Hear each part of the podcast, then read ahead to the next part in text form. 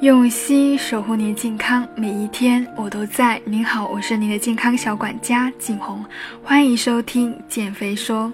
景红在这里祝大家新年快乐，鼠年呢，希望您有数不尽的收获，数不尽的幸福，数不尽的钞票，数不尽的美满生活。那今天要跟大家分享的一个话题，相信也是很多人都是会一直在关注的，就是过年如何不长胖。体重呢，总是在不知不觉中悄悄地长起来，但是节食减肥却需要巨大的勇气和意志力。如果能够在不知不觉中瘦下来就好了。坏消息是，减重还是需要控制饮食和热量的。但好消息是，有一些方法呢，可以帮助我们更加容易的瘦下来。特别是在聚餐、外食扎堆了的小长假呢，能够利用以下几点减重呢，就可以事半功倍。第一点呢，我们可以利用视觉、触觉减少热量，什么意思呢？人的胃非常的神奇，有的时候我们吃一个三明治呢就能够饱，而有的时候一顿大餐之后，当甜点上桌的时候呢，胃里居然又神奇的腾出了地方要吃这一块甜点。这说明饱是相对的，依靠饱的感觉来控制食量是不可靠的。对于几千上千卡的多余的热量呢，我们的胃和大脑都不会意识到。而对于大多数人来说，吃完了意味着碗空了，杯子见底了，或者菜上齐了。我们是依赖外部的信号来告诉我们什么时候应该停下筷子，这些意味着吃饱的外部信号。重要的一点就是碗空了。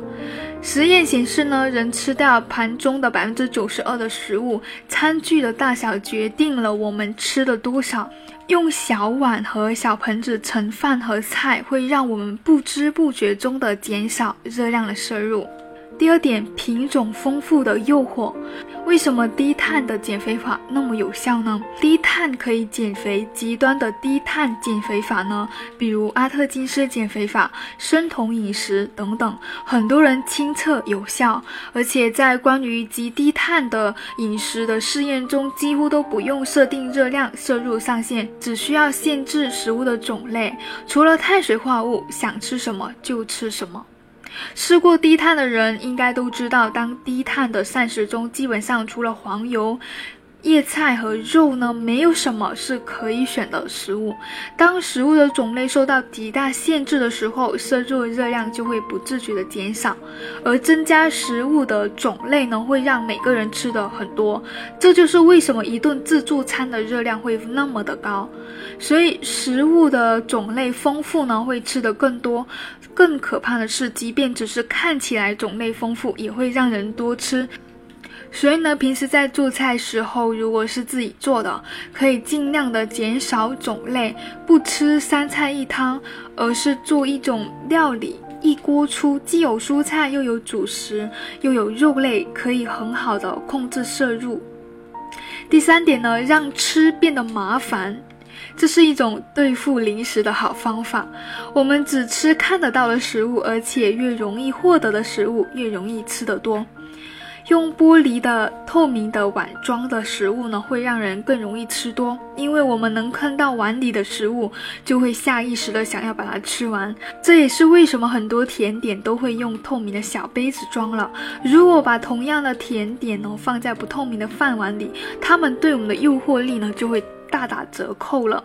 所以我们要尽量减少看得见的食物，在家里避免用透明的罐子装饼干啊零食。第四点呢，就是聚餐的时候呢，人越多，吃的也会越多。有的时候我们吃并不是因为饿，而是因为大家都在吃，或者因为我们开心的要庆祝，所以胃口大开。在聚餐时，人们停止进食，往往是因为同伴的人吃完了，而不是我们吃饱了。大家都会有这样的经历吧？在一家人聚餐吃饺子的时候，你肯定不会记得自己是吃了十个还是十五个，这就是聚餐的陷阱。有心理学家做过研究的，比起一个人吃饭和好朋友一起吃饭。饭时呢，平均会多吃百分之三十五。如果和一大群人一起吃饭，就会多吃将近一倍。哇哦！同类人呢，一起吃饭的饭量相近，这也是为什么一家人或者两口子的体型会越来越相近的原因了。要胖一起胖。